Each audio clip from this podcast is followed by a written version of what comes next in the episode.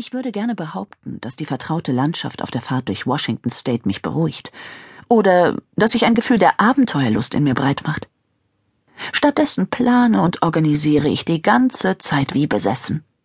Ich bekomme gar nicht richtig mit, wovon Noah eigentlich redet, aber ich weiß, dass er mich abzulenken versucht und sich für mich freut. Da sind wir, quiekt meine Mutter, als wir durch ein steinernes Tor auf den Campus einbiegen. Die eleganten alten Gebäude sehen genauso toll aus wie in den Broschüren und im Internet.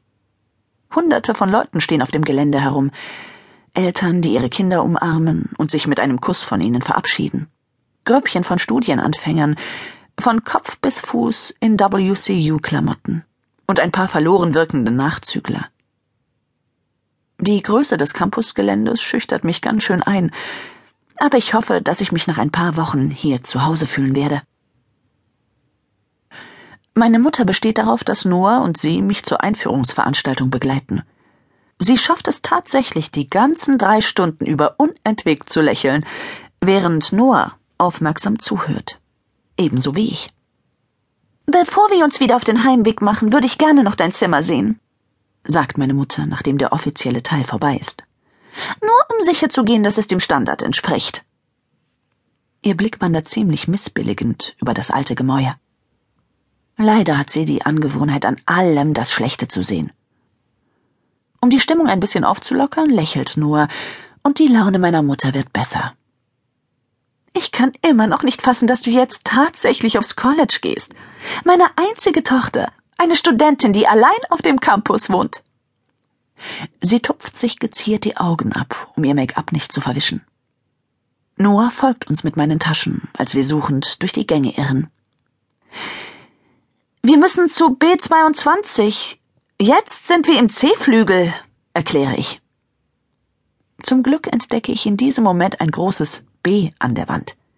Hier entlang, rufe ich, als meine Mutter in die entgegengesetzte Richtung losstummen will. Ich bin froh, dass ich nur ein paar Klamotten, eine Decke und ein paar Lieblingsbücher eingepackt habe. Sonst müsste Noah noch mehr schleppen und ich nachher eine Menge auspacken. P22, schnauft meine Mutter. Ihre Absätze sind zu hoch für die Strecke, die wir hier laufen. Am Ende eines langen Ganges stecke ich schließlich den Schlüssel ins Schloss der alten Holztür, und als sie sich knarrend öffnet, schnappt meine Mutter hörbar nach Luft. Das Zimmer ist ziemlich klein, mit zwei Betten und zwei Schreibtischen. Erst auf den zweiten Blick nehme ich wahr, was meine Mutter so geschockt hat. Die eine Hälfte des Zimmers ist tapeziert mit Musikpostern. Von den Bands habe ich noch nie gehört. Die Gesichter sind gepierst und ihre Körper voller Tattoos. Auf dem Bett darunter liegt ein Mädchen mit leuchtend roten Haaren, die Augen dick mit schwarzem Eyeliner umrahmt und bunten Tattoos auf den Armen. Hallo, sagt sie und lächelt. Überraschenderweise finde ich ihr Lächeln irgendwie sympathisch. Ich bin Steph. Sie stützt sich auf die Ellenbogen, wodurch wir ziemlich tief in den Ausschnitt ihres geschnürten Tops schauen können. Da ich merke, wie Noah ihre Brust fixiert, stupse ich ihn leicht an. Hallo, ich bin Tessa, krächze ich nur. Meine guten Manieren sind plötzlich wie weggeblasen. Hi Tessa, nett dich kennenzulernen. Und willkommen an der WCU, wo die Zimmer winzig sind und die Partys gigantisch. Ihr Grinsen wird breiter. Dann wirft sie lachend den Kopf in den Nacken, als sie unsere drei entsetzten Mienen sieht. Meiner Mutter steht der Mund offen und Noah tritt etwas unsicher von einem Fuß auf den anderen. Steph steht auf, kommt zu uns herüber und umarmt mich zur Begrüßung. Einen Augenblick lang bin ich wie erstarrt, überrumpelt von ihrer Freundlichkeit. Aber dann erwidere ich die Umarmung. Als Noah gerade mein Gepäck abstellen will, klopft es an der Tür. Irgendwie hoffe ich immer noch, dass das alles hier eine Art Witz ist. Herein! schreit meine neue Mitbewohnerin. Noch bevor sie den Mund zugemacht hat, geht die Tür auf und zwei Typen kommen ins Zimmer. Männer im Mädchenwohnheim. Schon am ersten Tag? Vielleicht war Washington Central doch keine gute Entscheidung. Oder vielleicht hätte ich irgendwie versuchen sollen, im Vorfeld etwas über Steph herauszubekommen. Wenn ich mir die gequälte Miene meiner Mutter so ansehe, gehen ihre Gedanken wohl in dieselbe Richtung.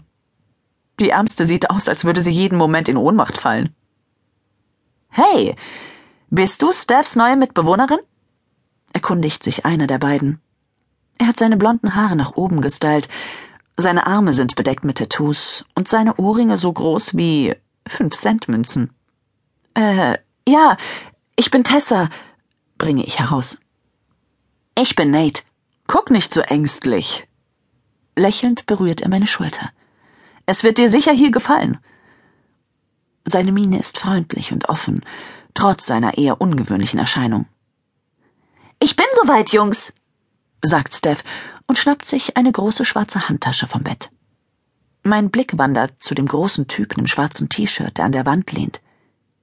Die dichten, lockigen braunen Haare hat er aus der Stirn gestrichen, und in Augenbraue und Lippe hat er auch Metall. Seine Arme sind tätowiert, und zwar so dicht, dass nicht ein Zentimeter Haut dazwischen zu sehen ist. Im Gegensatz zu Steph und Nate scheint er jedoch eher auf schwarz-weiß-graue Tattoos zu stehen. Er ist groß und schmal, und obwohl mir klar ist, dass ich ihn anstarre, kann ich einfach nicht wegblicken. Ich warte darauf, dass er sich vorstellt wie sein Kumpel, aber er bleibt stumm, verdreht nur genervt die Augen und holt ein Handy aus der Tasche seiner schwarzen Skinny Jeans.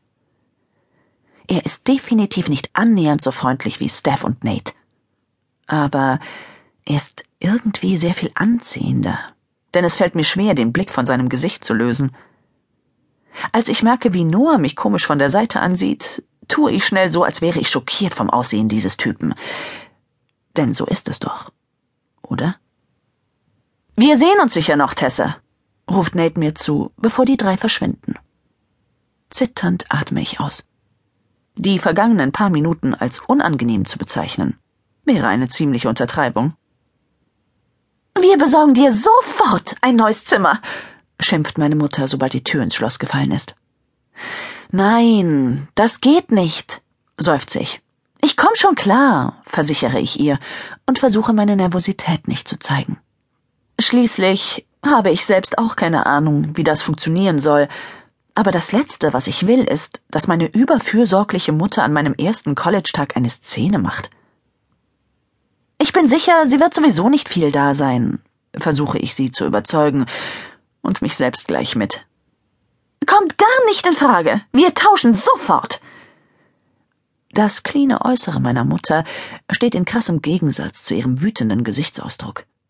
Zwar hängt ihr eine Haarsträhne ins Gesicht, aber ihre Locken sind immer noch perfekt in Form.